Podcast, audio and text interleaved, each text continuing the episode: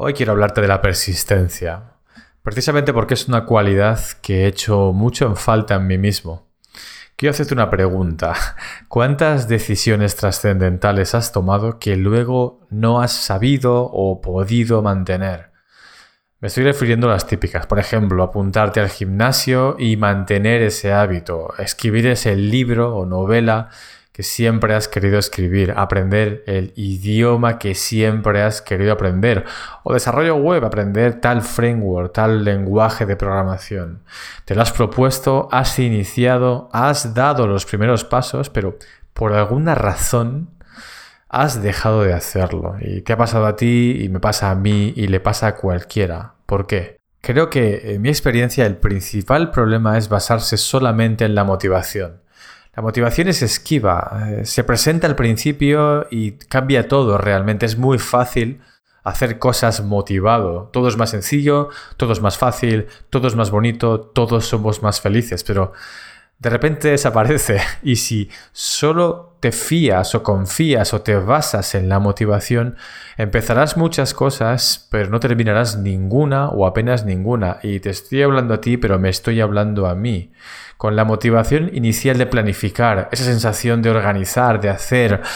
Ah, es muy fácil hacer todo así, pero no es suficiente. De hecho, no debes de basarte en la motivación hay algo más y es el compromiso, el compromiso en finalizar lo que te has propuesto. ¿Por qué? Porque si solo te basas en la motivación, ante la primera dificultad, segunda dificultad, tercera dificultad como mucho, acabarás abandonando. Hay que aprender a, a saber que aunque estés aburrido o aburrida, aunque haga frío o aunque haga calor, aunque no te apetezca, tienes que hacerlo.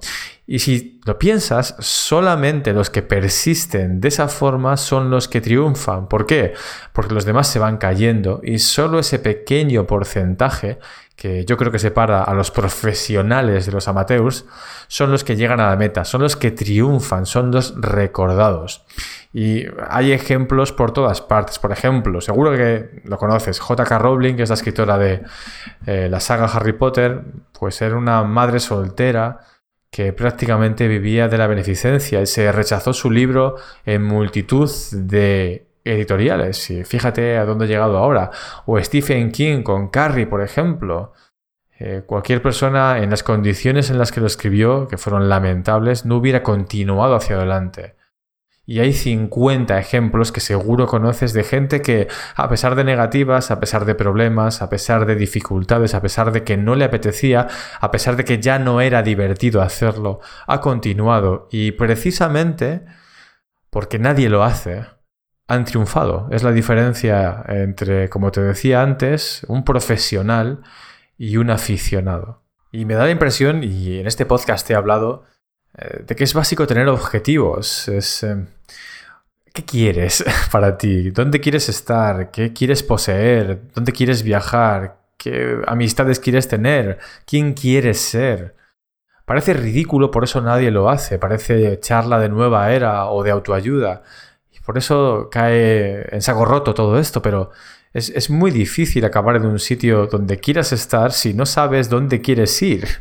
Piénsalo por un momento. Así que ya no solo es tener unos objetivos, sino estar obsesionados, una obsesión ardiente literalmente por lograrlo, una obsesión sana, es decir, tienes que pensar en ello constantemente, si no acabarás distraído por cualquier cosa que aparezca en tu vida, sea tuya o de la sociedad o del vecino o de la pareja o del amigo o del trabajo, si no tienes un punto al que dirigirte, es imposible que acabes en un lugar en el que quieras estar.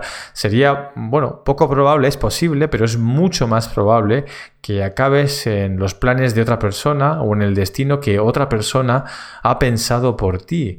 Así que para persistir hace falta algo sobre lo que persistir realmente. Es la primera decisión que tienes que tomar. ¿Qué quiero? ¿Qué quiero para mí este año, el que viene, dentro de tres años? Y no dejar de perseguirlo eh, sin descanso nunca. Y desde luego, da igual la motivación, a la mierda la motivación. El día que no te apetezca, hazlo igual.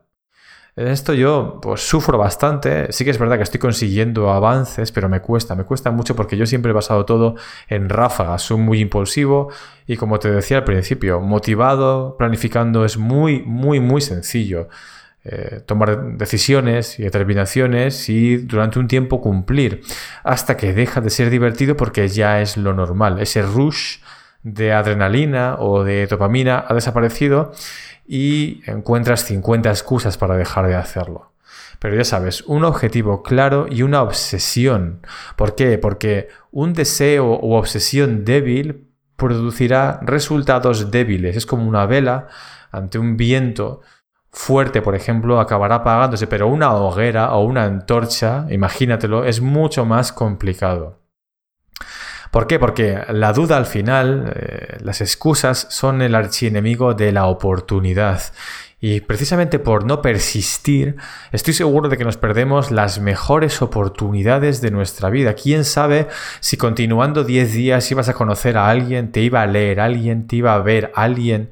Eh, no sé, ibas a ser encontrado por alguien, eso que has escrito, o el vídeo que has grabado, o el podcast, o lo que sea que estás haciendo, y piensas que nadie lo ve, y piensas que no sirve para nada, quién sabe si estaba a la, vuelta de la esquina.